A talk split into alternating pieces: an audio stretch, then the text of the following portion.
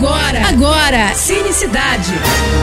Cinicidade. Cinicidade. Com Renata Boldrini.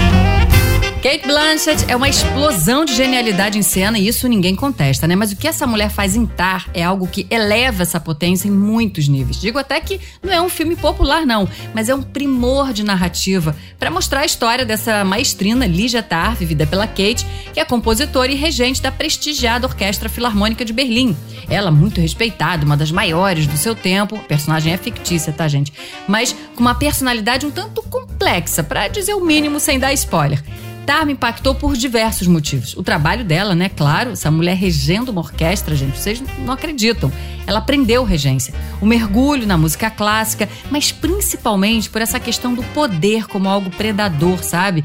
E como separar a obra do artista, né? Genial nesse caso. É possível, não é possível?